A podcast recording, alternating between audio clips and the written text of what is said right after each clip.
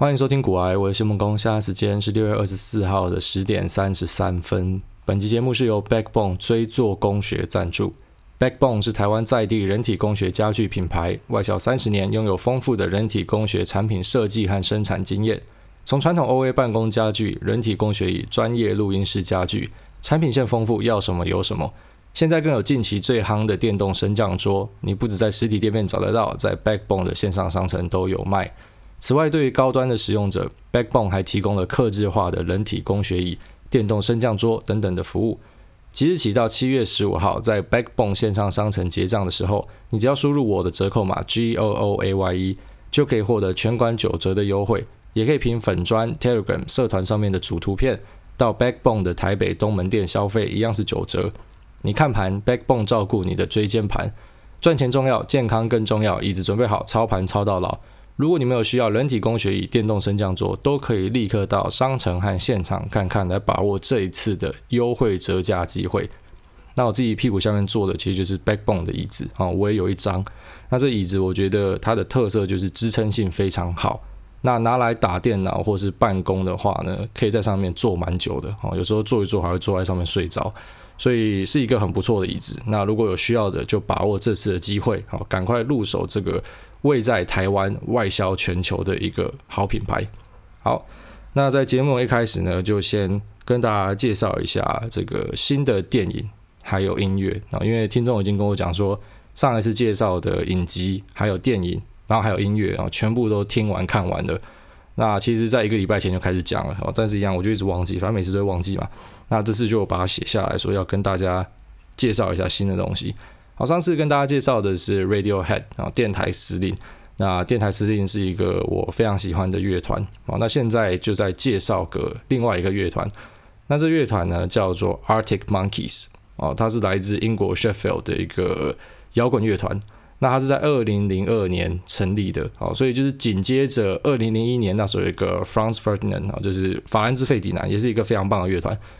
他们在他后面一年出来，那我基本上觉得是超英赶美。哦，本来那个法兰兹费迪南推出的时候就是轰动了嘛，那北极坡猴出来的时候就更屌，就是他的那个声势很旺。那主要其实我跟我觉得跟主唱的声线，然后还有他的长相有非常大的关系啊。反正大家就老实讲啊，长得帅的还是比较吃香啊。然后他他又很会唱，那他们的专辑我个人是觉得每张都可以听啊。他的专辑每一张都非常的有有风格。那我个人觉得他们会打入主流市场呢，啊，是因为他们在二零一二年推出了一张这个 Are You Mine 啊，那 Are You Mine 这一张就我个人是觉得造成轰动了，哦，大家就觉得说这张专辑是很酷很帅这样。那主唱也是从这张专辑开始换成全油头的造型，然后本来是一个奶油小生的感觉，头发长长的这样，然后后来在这张就换成那种主流油头。好，那在稍早一点的专辑啊，我觉得有两张我特别喜欢的，有一张是这个二零零六年推出的，啊，Whatever People Say I Am, That's What I'm Not。那这张每一首都很赞啊。那还有在二零零九年呢，有一个 Humbug，那这个也是非常非常赞哦。所以好，总之反正 Arctic Monkeys，我个人是觉得他每张专辑都可以听，好，在这边推荐给大家。那电影的部分啊，电影的部分要推一个我觉得比较重口味的，可是我非常喜欢啊，就是由马丁·史柯西斯啊，Martin Scorsese 跟 Robert De Niro 劳勃·迪尼洛这两个他们合作的电影啊，其实加起来大概有有十部这么多。好，他们是一个长青组合，这个导演跟这个演员啊，劳勃·迪尼洛应该不需要介绍了，他从《教父》开始就一路帅到现在嘛，那戏路很广，他演搞笑的。家庭剧啊，然后演犯罪剧，然后演什么就像什么，反正就是超级会演啊。那马丁·史柯西斯最近比较有名呢，就是出了《华尔街之狼》啊，就是《华尔街之狼》的导演。但是我觉得他的老片很多都很赞。那在一九七零年开始，然后他们就一路合作，然后八零年代、九零年代到最新的一部合作是二零一九年有一部叫做《Irishman》，哦这个在 Netflix 上面看得到。那每一部都很好看。好，每一部都很好看。那可是他们共同的特色是，我觉得都有就是那种黑道啊，然后暴力血腥，好，有一点这样的味道在里面。可是呢，是很赞的电影啊。所以，除非你对于那种什么干脏话啊，然后血腥暴力会反感的，好之外，那我觉得大部分人去看都会觉得这些电影虽然它可能在七零八零年代拍的，可是你拿到现代，我相信它都会获得非常好的评价。我觉得所谓的经典啦，那我个人觉得经典就是历久不衰啊。这个东西你以前看好看，现在拿回来看还是很好看，那这就经典哦。包含什么《教父》全系列都是这样子的电影。那就这边推荐给大家，马丁·斯科西斯和劳勃·迪尼洛的一系列的电影啊。你只要把他们两个的名字放去 Google，应该就找得到了。我记得 Google 呃那个。在 Wikipedia 上面哈，在维基百科上面，它有一个条目，就是他们两个合作的电影，因为真的太经典了哈，所以它有有人把它整理起来，总共有九部还十部，好，在这边推荐给大家。好，那就进入我们今天的节目啊。一开始先跟大家聊一下最近的股市的状况啊，就跟大家讲了嘛，就说疫情的东西，它已经是一个确认的东西了哈，已经是现在进行时了，那大家已经知道了，所以它对市场的影响。就是钝化哦，就是没有那么有效。那从上个礼拜开始在讲说北京的二度传染开始啊，到现在你发现股市照样走它的好，那确实就验证了我们讲的话，就是呃已经知道的东西它不会有太大的破坏力，除非说今天有一个 surprise，有一个大转折，然后这转折是大家想不到的，急转直下好，才有机会对股市造成下一波的冲击。那最近还有一个比较大的话题就是。很多人观察到美元指数开始有走弱的现象，那我看到有些人就开始讲说啊，这个是因为联准会啊过度扩扩张他们的信用，所以呢未来这个美元霸权要不保了哦，美元要开始走下坡了。那其实老实讲，这个命题还有这个假设太大太远了哈，就是一次讲太远了。那以我目前现阶段我自己的做法是。好，反正有便宜的美元嘛，那我就趁现在，因为我本身也有放很多的部位在美股，所以我就趁现在开始换一些美元，然后便宜的美元就慢慢换，慢慢换，然后继续的投入到这个美股的市场里面。啊，但是有些人如果说你真的看比较坏的，好，没关系，你跟我想法不一样的啊，那你可能就开始慢慢的把美元慢慢换出来，啊，反正。老实讲，每个人都会有自己的看法跟做法，绝对没有一个什么大一统的做法。而且，即便看法不一样，有时候其实哈，两边如果都有控制好的话，其实都还是可以赚钱的。那你知道汇率是一个相对的观念。好，在这边顺便回答一位朋友，我看到好像在 YouTube 留言的，他就说他家手上有这个一批澳币哈，之前投资的，可是这样换回来的话会有汇损，那问我要怎么办？哈，要要换一点吗？还是怎么样？那我是觉得哦，汇损它是一个相对的哦，就是你以前你买澳币的时候，你买便宜的，然后现在澳币贬了，换回来就是会亏嘛。那你就不要换回来啊，你就给自己放一个假哦，飞去澳洲把你的澳币花掉，就是贬值是一个你要把它换回来才会发生的事情啊。如果你去当地消费的话是不受影响的，但是我发现很多人会忘记这点啊。你今天手上如果持有一批美金。那你觉得现在换回来会亏哈？你持有澳币，你持有南非币，干你就直接飞去玩就好了，你就把那个钱花掉，你自己也爽，然后呢，你也不会有这个汇损的问题哈，这也是一个选择啦。好，那美股最近哈还是真的维持我上次说的，就是基本上什么东西都在涨的一个现象。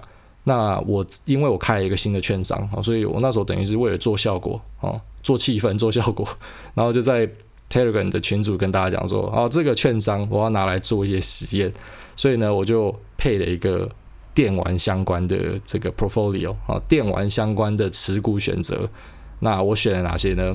我选了 TTWO 啊，就是 Take Two，Take Two。那 Take Two 这家公司做的就是 GTA 跟 Red Dead Redemption，侠盗猎车手，还有这个辟邪狂杀系列啊，非常有名的公司。然后我还选了 UBI 啊，育碧。那育碧呢？它做的就是《刺客教条》的系列，还选了 EA，EA 就老牌啦，哦，这不用介绍了。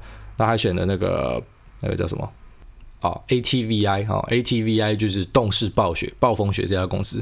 那我随便组的这个啊，这个电玩 portfolio 呢，哈，我就把我录的这个几千美金，然后就分配到这里面。那到现在也才一个多礼拜，好，就已经有大概五到六趴左右的报酬率了，所以。干真的是随便乱买随便涨，那更别提美国的一些领先族群啊，领先族群现在我看我认为是云端相关的啊，云云端相关的类股特别会涨。那有一只 ETF 叫做 WCLD 啊，大家可以去看一下它的成分股啊，反正就是网络公司、云端公司。那它的成分股呢，真的每支都大暴涨啊，所以这个 ETF 还蛮厉害的啊。但是你现在要去买，我个人觉得太高哈，太高。但是你可以针对里面的成分股去看一下。那其中有一只成分股就叫做 Fastly 啊，Fastly 我觉得最近很有名，它的代号是 FSLY 哈，它就是在做这个云运算的这个边际运算的一家公司。那 Fastly 它呃涨得非常凶啊，结果我后来意外的发现，干，因为我们群组里面都股神啊，我们的美股群组里面有 Fastly 的人一大堆，全部人在讨论，好像每个人手上都有 Fastly，我就觉得说，干，真的大家都很厉害，很会选股啊。那确实在美股群组里面也看到很多人分享一堆标的，好，那这些标的我看到了之后，我自己就跟着上车了，因为我就觉得，哦，我怎么不知道有这样的好东西？所以确实啊，哈，有一个好的讨论空间，大家是可以在这里面一起获得很多收获的。那 Fastly 这家公司，除了哦，我们群组里面很多人有嘛，那就连我在台湾，好，本土券商负责本土台股的，他都跟我讲说，Fasi 上车，哦，已经讲好一阵子了。所以最近的云端股大爆棚，不只是美国的，就连台湾的有一家叫做世方，哦，它的英文好像叫 Chief。那世方这家公司，它是台湾啊这个中华电信的子公司，好，那只是把它分出来变成一个小金鸡。刚好发现其实很多都这样，会赚钱的分出去。啊，会占权的把它从那个母公司拉出来。那这个四方电讯呢？哈，它就是在代理 AWS，就是亚马逊的 AWS。那它主要做的是机房的工作啊。这样的一只股票也涨到了四百多块。我上一次在交易它的时候是一百多块，哦，现在是四百多块。那你就问我说，你还有没有在车上？哦，没有，没有在车上。那没关系啊，很多时候就会错过这样子的快车跟火箭。哦，那天在。股癌的脸书上面贴了一个六一六六凌华，哦，那凌华其实也是做边际运算的工业电脑。那你不知道它的纯度有多高，反正它有沾到这个题材嘛。那总之这档我其实在去年就开始看了，但是一路以来都没有上车，从三十块一路看看到现在已经九十块了，都没有上车。那我只能说这样的现象很常见哦。刚好因为有听众问我说，你有没有那种啊交易失败或者是二玩的经验哦，错过的经验？我只能讲说，会问会这样问问题的人，应该是菜鸡哦，刚进来不久。这个东西太常发生了。你看我 po 的那篇文下面多少人跑出来哀哦哀说他们错过了火箭跟跑车没有上到，你就知道这个几乎每个人都会遇到，而且遇到的频率很高。那没有上车的原因很多哦，其实就是这样。你如果开始越来越熟悉之后，然后如果你是走主动选股这一派的，你会呃会选出很多的股票。但是不代表你每只都会上啊，哦，虽然你有在做分散投资嘛，但是比方说你选了十个出来，你觉得有有到你的这个守备范围哦，有在你的打击圈的，你可以打的球，然后呢，你可能只会选里面的最有把握的四五个打，但是最有把握这四五颗球不代表它的表现会比你没有打的那六颗球来得好，但是很多人往往会看到说你没有打到那个球是啊红中啊，它是红中我没有打到，然后觉得超干的，就是它一直涨一直涨，可是你会错过哈，你会。你会没有去看到，你没有打的其他球，可能很多就是你的判断是对的哦，还好你没有打它往下跌，但是一般人不会去注意那个，他就只会人性的盲点就只会让让你看到说，我错过的那个大正妹哦，以前后来把它甩掉，结果现在变超漂亮的，你只会记得这个，可是你不会记得可能你前面甩掉的五个哦，然后就是哦干还有还有林北走了之类的，你就你就会忘记，所以如果你有这样子的困扰，我觉得你可以做一个那个交易的记录，你可以去写一下说。你每天注意到了哪些个股，然后你研究了哪些，那你上了哪些，哪些你没上，然后你就等一两季啊，三个月、六个月之后回来验证，看说是不是你那时候没上的，干还好没上。那当然有一些你会错过，可是你会可能会很庆幸的发现说，如果当时你全部都买的话，好，其实你赔的会是比较多的。好，虽然你会上到一些跑车跟火箭，但是可能跟赔的这样相较之下啊，你就还是赔。所以要相信自己的选择啊，你要相信自己的选择。那我记得巴菲特其实有举过差不多例子哈，就是说一个打者，那你在棒球场上你是有一个压力的，就是你会被三振出局，所以你一定要挥棒。那在投资里面呢，挥棒就等于是投钱下去嘛，哈，那球就是机会。那在投资是唯一一个，哦，棒球场它是不会把你给三振出场的，也就是说，今天他就算丢一万个好球，你还是可以选择我都不要打，好，你反正你你不打就不会受伤嘛，你就不会出事嘛。那你只要打到你有信心的这颗球，啊，那你就可能就有有把你的资产增加或是翻倍的能力，哦，所以还是挑自己有信心的打，然后不要觉得有错过什么，哦，大概是这样子。然后虽然忠言逆耳了，哦，但我还是要跟大家讲，就是如果你四五月没有办法在主动选股里面获利的话，我真的觉得四五月在台股在美股都是送分题，啊，那如果你真的没有办法赚到钱的话，或许你要考虑降低你主动选股的比例。啊，你的 portfolio 里面可能就留一两成去主动选股，那剩下的你就乖乖的去买指数化投资的被动 ETF 啊，或许这会是比较好的选择。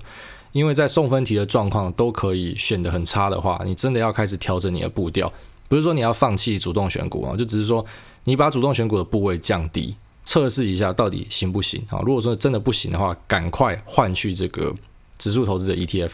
那长期下来哈，长期下来，我觉得你还是会胜过那些没有在理财的啊，没有在。呃，投资的那他们可能就只是放定存啊，或是去买一些储蓄险，然后自己在买什么都不知道啊，那或者是握现金的啊，因为现在我觉得现金的这个价值会持续的在继续的降低啊，现金的法币的价值会在持续的降低，所以你持有现金的话，它就只是那个购买力会慢慢的衰亡，所以你一定要找东西投资。那我还是觉得房地产是一个不错的机会，所以你才知道为什么台湾一堆人跑去买房嘛，哦，那。你没有办法买房地产的，或许你就可以从这个 ETF 的投资下手，哦，那它算是一个相对保守很多的做法了。那你有在理财的，你应该长久下来哈，还是会赢过那些没有理财的啦。所以也不要气馁哦，就只是你可能不适合主动选股这个比较困难的、比较艰深的学问啊。但是呢，你做比较简单的 ETF。啊，你也不用透过人家的什么共同基金去管理，你就自己去市场里面买 ETF 啊，那它的这个费用也低很多，那你还是可以参与到整体市场的报酬啊。如果说你对股市还是有信心的，你还是可以选择这样子做。好了，那下个话题就跟大家聊一下 Spotify，我就是突然想到，我前阵子不是被人家讲说是作手嘛，哦，原来录 Podcast 就是为了要找听众、找信徒，然后帮忙抬轿。那现在要不要说我抬 Spotify 啊？要不要说我录 Podcast，然后开始买 Spotify 股票？哦，一切这些布局都是为了现在要去拉抬 Spotify。好，所以有些人想法真的很天真啊，我就井底之蛙，用他自己的这个小小的世界，然后以为是外面的大千世界。啊，其实台湾，我觉得任何人都没有办法做到啊，去美股操纵美股这件事情太困难了，不可能啊，那个量体太大了。那 Spotify 最近涨很多啊，那身为股东的我当然很高兴。那我也跟大家讲过，应该有花一集有讲过哈，就是 Spotify 它的竞争的优势在哪？那只是我突然想到一件事，就是因为有听众私讯我，啊，反正就跟我讲说，哎，百灵果有在他们有一集讲到你啊。那其实这件事我知道，因为百灵果凯里他有在我们群组里面直接跟我讲说，哎，我们新的一集有 diss 你哦，我们有 diss 你，赶快来听哈，跟描述都帮你选好。然后我就进去听啊，就听到他们讲说，因为我在节目里面提到说，我认为。啊，这个 Podcast 的数据应该要公开，好，而且我觉得他们一定会公开，就是包含订阅数啊、观看数，这是早晚的问题。现在之所以没有公开，是因为现在整个 Podcast 的市场太乱了，哈，太散了，有非常多的 hosting，有非常多的 player 啊，非常多的这个播放器。那每家都有自己的播放器，所以变成因为市场散嘛，所以要做这个统计数据没有太大的意思，因为它可能就只是在市场里面，比方说啊、这个 Google Podcast 的啊，那可能就是三趴四趴的市占率而已，所以它的这个播放数是多少就不重要，那也没有人在看。那我就觉得说，Spotify 下的动作是要把市场吸过去，好，就好比说你现在讲影片，我要看影片，你要去哪？就是说我要看 YouTube 嘛，所以我要看 YouTube 已经形同于我要看影片。那我个人是对于说，未来你会讲说，呃，你要听 Podcast 或是你要听音乐，你要听串流音乐，你就会讲说我要去听 Spotify，哦，大家就懂你要去听 Podcast 再加 music 哦，音乐就是这样子。那我认为 Spotify 就可以跟 YouTube 一样哦，成为一个这个串流的代名词哦。YouTube 是影片的串流，那 Spotify 就是音讯的串流，那 Netflix 呢就是影集跟电影的串流，类似这样子。那我为什么会讲说资讯要公开？好，其实那个百灵果节目他们用词真的很强烈，不过是他们的风格啊，他们的风格就是就很夸张这样，他就讲说啊，这是共产党哦，左交的脑袋。好，其实这跟左交共产党一点关系都没有。在那个我们群组里面，我当下就跟他讲说，你们两个完全哦讲错了，想错了，跟我想的东西是完全不一样的东西。好，那为什么他们会这样说呢？因为他们就认为说，其实你看美国他们的 podcast 然后也没有也没有公开的数据啊，可是他们是不是还是照样发展？当然，我当然知道为什么，因为我自己本身就既得利益者啊，我就是现在可能在 Podcast 里面接广告接的最滋润的人之一啊，我可能就是甚至有可能是接最多的。那在我的状况之下，我当然明白，好，比方说在美国，你们这些呃暂时在领头的这些 Podcaster 呢。你有很好的议价能力，所以你当然可以去赚这个资讯不对等的钱。我自己是啊，这这个受益的人士，我他妈当然知道啊。那为什么我还是讲说资讯要公开才有办法把饼做大？好，就是因为我觉得 Spotify 一定会这样做。好，那在最新的报道已经验证了我的说法哦，就是他们开始会在 Spotify 上面推一系列的广告措施。反正未来就会变成，你看，你像 YouTube，如果你当免费仔的话，你就看广告啊；你要当免费仔，你就乖乖看广告。那如果说你有付费买这个 Premium 的话，你就可以跳过广告。在 Spotify Music 其实已经是这样了。如果说你是有付费的，你就没有广告；但是如果你是没有的，那它就会在音乐哦切换下一首的时候，然后塞广告给你。那在 Podcast 他们做法会一样哦，他会塞广告。当然，你的节目的制作人，你还是可以自己去接这种在前面的这种赞助广告哦，你还是可以自己接。可是，在他们平台上面，他就会帮你塞一些广告分润哦。这个分润可能对于这些大型的制作人来说，他可能根本也不想要这个分润。但这个分润从来就目标就不是大型的制作人好。在我的看法，我觉得一开始的目标不是这样哦，因为大型的制作人有自己的议价能力。你看 Joe Rogan 一个月赚多少钱啊？就是他们有自己的议价能力。但是呢，对于小型的创作者，这个太重要了。如果说今天 YouTube 没有分润的话，我们现在 YouTube 会少了非常多的多样性啊，大家就不会在上面创作，因为不是每个人都可以把这个当一个兼职、当一个兴趣来做哦。很多就是他还是图一个额外的收入，或者是甚至变成一个正职本业的收入哦。所以为什么现在有这么多正职的 YouTuber 就是这样？那我觉得等到 Spotify 它如果真的可以把 Podcast 的市场吃下来，或者说吃下大半，哦，目前看起来是在一个很好的状态上面，一直持续的扩张它的啊市占率。它如果吃的够多之后呢，它就会变成是一个可以提供给上面创作者分润的一个平台，那就会吸引更多不同类别的创作者上去。好，因为你要知道，厂商会直接去投广告的，他不可能去投你后面一个很小众的，然后给你十万二十万，不可能嘛。那不是代表你的观众不值钱，也不是代表说你做的这个项目不精，就只是因为你的量体太小了，我直接投给你不对，所以他们会选择去投给 Spotify 的官方。那由官方呢去选择你要看到什么广告，就像现在我上 YouTube 我看到的广告就是一堆他妈智障矮人地精啊，然后被什么岩浆烧死，然后不然就是啊什么一堆僵尸冲来冲去的，因为他知道我喜欢打游戏嘛，所以他就推这样的广告给我。那不同的人去看 YouTube，你看到广告都不一样哦，就是因为他已经锁定你的类别了，然后他就会丢你要的广告给你。所以未来大家去听 Spotify 的 Podcast 的时候，应该也会发生一样的状况，就是他会丢给你你喜欢的这个音频的广告，然后在你听的 Podcast 的里面中间帮你插入。那除此之外，他们推出了一个最新功能，就是在它的播放器的下面啊。以往你输入折扣码要怎么样？就是你要你要去复制这个折扣码，然后贴上到网站。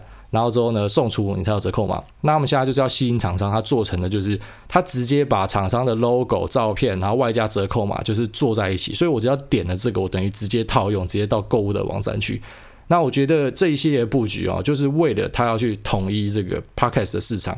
那我的立场还是一样，我觉得 Podcast 它没有办法做的比影片市场大，就好比上个世代的这个电视跟广播之争，最后面是电视获胜。我觉得电视还是会获胜，然后它它获得的这个主流的呃这个这个主流的目光跟他们的需求是比较多的，所以像现在这个影片跟这个 Podcast 之争呢，我觉得 YouTube 它还是会是比较大的市占率，但是在音频这部分，它还是有很多的成长空间。好，即便它没有办法做到像视讯这么大，可是呢，它还是有办法。持续的成长，然后为里面的创作者和为整个业界带来很多的获利。啊，那根据这个 RIAA，就是美国唱片业协会的资料啊，其实现在串流市场真的很大。那音乐的串流市场在二零一零年的时候，其实只占整个唱片业的收入的七 percent。那到现在呢，串流市场已经占了八十 percent 哦，反而是实体的 CD 啊、黑胶那些已经降到十 percent 了。所以未来更多这种 streaming 的东西，那包含什么 Netflix，那包含很多人在关注的 Disney Plus，那或者是 YouTube 或是这个啊 Spotify，我认为都是很好的机会啊。这也是为什么当初会选择去投资 Spotify 啊，不是只有因为自己做 Podcast，那也是看好它的一些布局。那除了上次他签了 Joe Rogan，他们最新的动作是他们还签了。Kim Kardashian 哦，就是卡戴珊的姐妹的其中一个最有名的。那这个卡戴珊呢，未来会在 Spotify 上面推出，好，就是关于冤狱平反的节目。那其实他的粉丝很多，虽然这个人充满争议，但是呢，因为他粉丝太多太铁了，所以他的进来哦，也会让很多他的支持者，或者是说对他感到兴趣的，或者说就是摆明要黑他的，但是他们也会全部一起移进去 Spotify 里面。那除此之外，他们也签了 DC Superhero 啊，就是未来你可以在 Spotify 上面听到 DC 的一个讲故事啊，在讲超级英雄故事的节目，他也把这个 IP 给签下来了。那除此之外啊，最近甚至已经动作到日本，也跑去日本签了一些啊这些所谓的意见领袖哈，搞笑艺人，把它签成 Spotify 的专属节目。所以我觉得未来他真的会把这个市场吃下来啊，特别是在 Apple 基本上没有任何动作的状况之下，Apple 会慢慢流失它的。这个 Podcast 的市占率，然后跑到 Spotify 上去，然后到了 Spotify 上去之后呢，它可以把量体做大之后，它就可以开始非常认真的推这个广告分论的模式。那对于 Spotify 这家公司来说，它就可以开始赚广告的费用，哦，就是对于它的营收一定有所益处。那对于创作者来说，你知道在这边创作你会有分论，所以就会变成你可能未来上传 YouTube 之外，你也会上传 Spotify，好，所以是涨价，是跟什么他妈什么共产党什么啊价格公开，那一点关系都没有哈，他们讲的是上个世代的东西，就是说。呃，确实，现在美国那些人他们也没有公开数据，还不是可以赚钱？确实啊，但是现在是全世界要动起来，由 Spotify 带领一个新的风潮。那这新的风潮呢，就是把它做向分润机制这一块，哈，让没有办法、没有议价能力的人，你还是有办法在这边获利，你还是有办法在这边创作。所以整个故事是长这样，跟大家讲一下。好了，那接下来我们就进入一下 Q&A 的部分。好，那就首先第一位哦，这个立志当癌粉，他说五星吹爆，我爱股癌。听说癌大有事没事就在刷新闻，想知道癌大有没有推荐一些立场比较不偏颇的媒体，国内国外都可以，实在不想被一堆报道不明啊，报道明显不中立的资讯给影响。感谢癌大吹捧吹捧吹捧吹捧吹捧哈。那当然啦，台湾的话你就知道嘛，台湾的光谱两极是什么？就中时跟三立自由嘛，所以这个就不要看。然后呢，在美国报道两极是什么？就是 CNN 跟 Fox News 啊，那这个就不要看啊。那你你避开这种偏颇的媒体之后，你吃到的东西是比较营养的啊，不是说就一定是对的，但至少是比较营养的。所以在美国的话，我觉得选择 CNBC 跟彭博啊，这个我还蛮喜欢看的。那偶尔也会看一些这个华尔街日报啦。哈。那其实我老实讲，现在在做这种知识转译的人一大堆啊，就是。呃，其实你在我们社团里面应该要知道了哈，有很多是你根本其实根本不用去看报道了哈，就有人会把你转出来。那中国也有这样子的一些所谓的什么微信的公众号，哈，就是他会去统整各家的新闻，然后列给你。那反正对于新闻就是一个观念哦，就是最快的新闻，这个可能都有坑哦。那种抢快的新闻，很多时候会踩到雷。那你也不需要抢快。那我也跟大家强调过很多次，就是那种投资的事情哦，你不用因为马上看到一个新闻就动作哦，你还是要得看后续市场的反应。所以你不要抢快的话啊，基本上资讯都是可以吃的。好，下面这个石牌立正贺啊，他说 ETF 标的选择，想请问主委，美国的 ETF AOA 和 ZROG 这两只标的的看法？那后面那个 GROG 我就没有那么熟了，那应该是公债的 ETF 哦。那我对于这个债其实没有特别大兴趣。那你讲的这个 AOA 呢，它一般会跟另外的三个一起比哦，就是 AOA、AOR、AOM、AOK 哦。那分别就是不同的股债比。那 AOA 算是比较积极一点、比较激进一点的，因为股配比较多。一般来说，股配比较多的风险就是稍微大哦，那报酬也会比较大一点。一般来说是这样啊，所以 AOA 我没记错，股债比是八比二，哦，那一路到最后面的那个 AOK 哦，就变成三比七，就是这个债的比例是比较高的。那我个人是觉得哦，这样子的东西它就是帮你配好哦，股债配置直接帮你配好。那它是一种选择啦，哦，那其实老实讲，你在我这边是问不到答案的，因为我不会报牌给你，我就只能告诉你啊，这个每个东西的好跟坏是长什么样子。那对我来说，我不会选择这样的东西，因为我自己有本事自己去配啊。但是如果说你没有本事去配的，那你想要懒懒的做的话呢，啊，你你要做的第一个做法是，你先去把它过往的这个报酬率哈，年化报酬率抓出来看，然后呢，你要去研究一下它的费用哦，费用要研究一下，确认之后。啊，那自己回测看看。如果说你是过去几年哈，就是每一季投入的话，那报酬率是怎么样？测试之后觉得不错的话，那再来考虑买进啊，还是要自己去测看看。好的，下面一位啊，这个 Xavier Jimmy 说超越五星的好节目，五星花吹。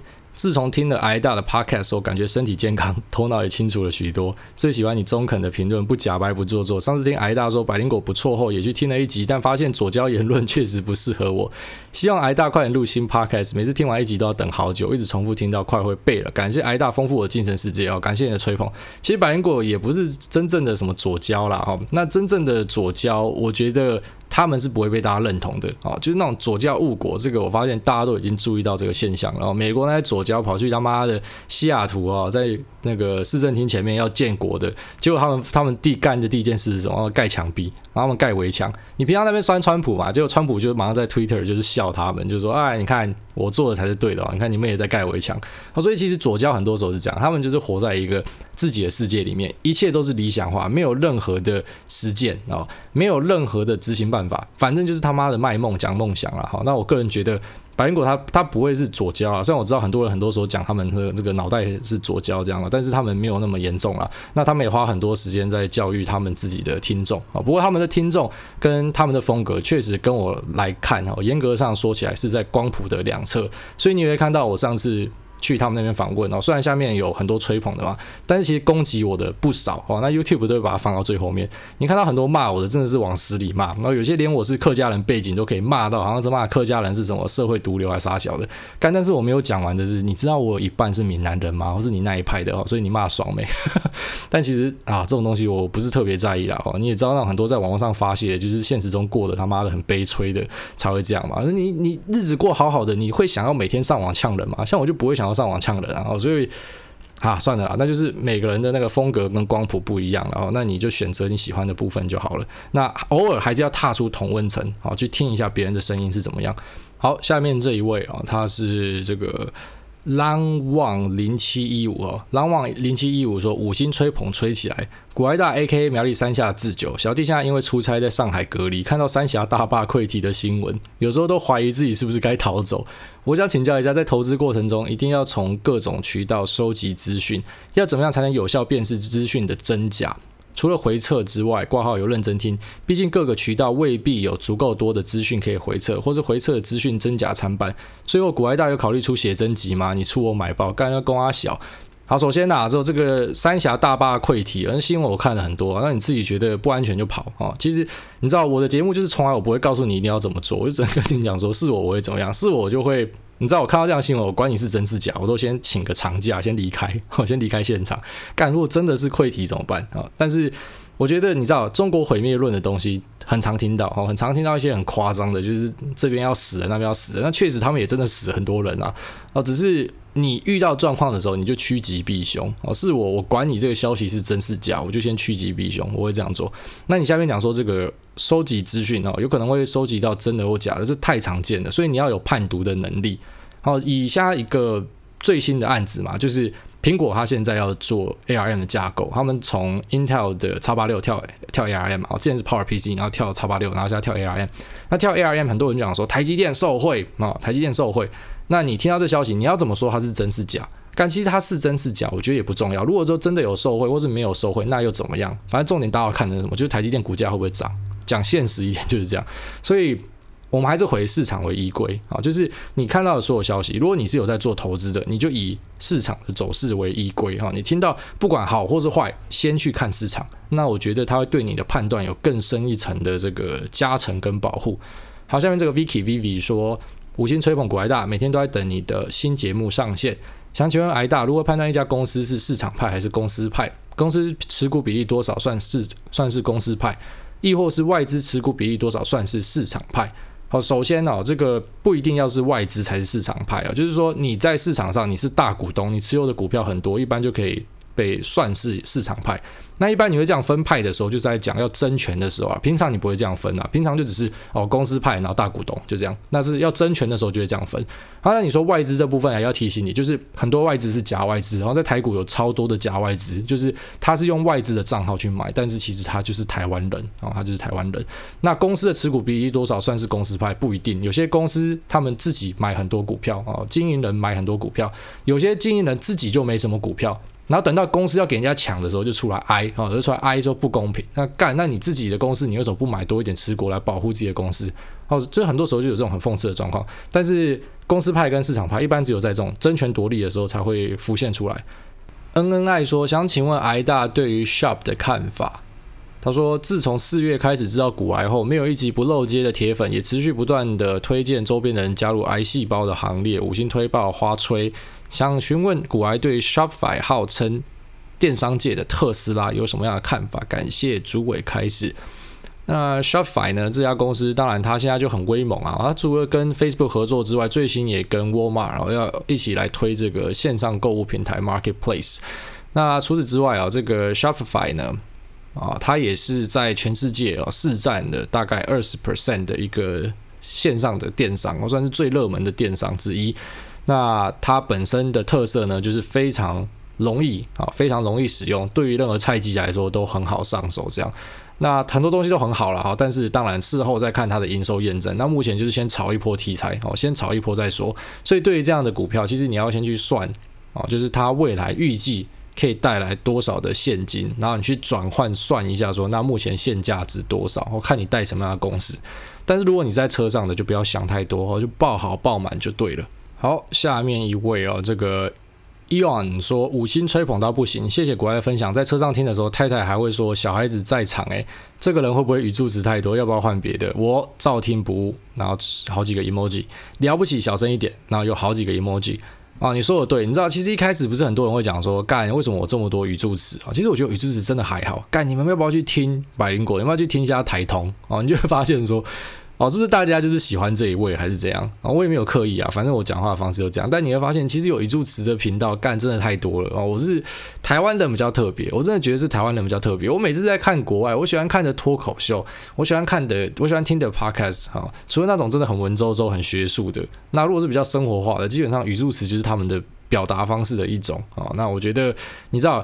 我也不会去嫌有些人讲话很无聊啊，虽然他没有任何语助词，可是他讲话超无聊，但我也不会去抱怨他，因为每个人有自己讲话的方式啊。但是如果太太不喜欢听太太的就对了哦，不要因为我跟太太吵架，这太不值得了啊。就是下次如果播我的，然后你太太说有小孩在旁边，就说乖坏，然后直接把那个节目关掉啊，我觉得这才是正确的做法。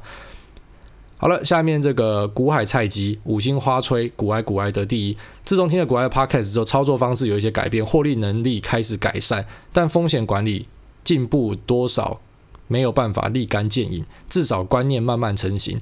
癌大今天在 Telegram 分享的凌华，错过价位之后，为何没有照自己讲的顺势操作，尝试进场呢？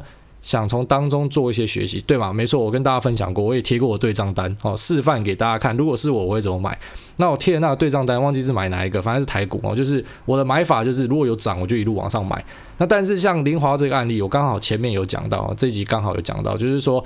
啊，它就是在我选股里面，比方说二十档哈，我想要这个月买进的，那我可能挑了五档，后面十五档我就不买了。那这种不买的，如果后来看到它涨的话，我基本上就还是不会买。好，我会去追的，就是比方说我这个二十档选出来的五档，那五档有涨的，我就会持续的，好，有在涨我就一直加码。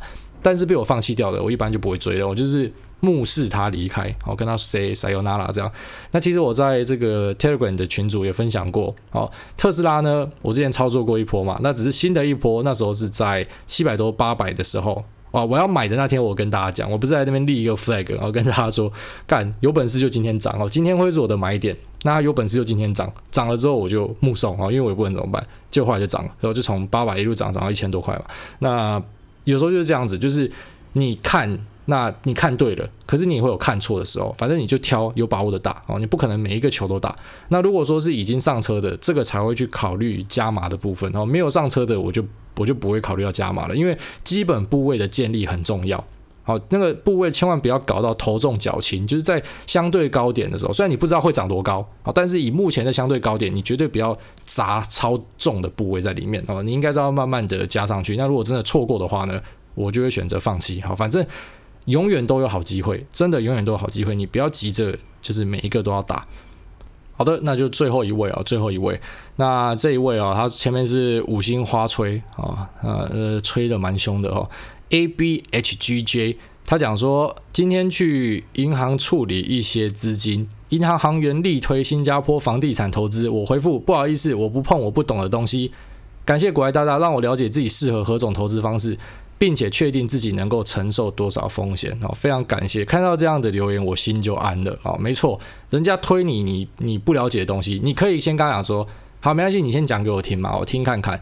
但是呢，你要记得一个核心，就是你听了听不懂或觉得有问题，你就不要碰，千万不要碰你听不懂的东西。哦，那如果说你觉得有一些疑义想要去释疑的话，你要么问他，然后要么就是像我们家 Telegram 群组就不错嘛，你就进去里面问问大家的意见。其实很多人都是在里面被打醒的，然后一问，然后就马上给人家呛说啊，那个什么烂东西就醒来了啊。所以还是需要一些讨论，还是需要社群的帮忙啊。那我很庆幸可以帮你带来这些观念。好，那就先这样，拜拜。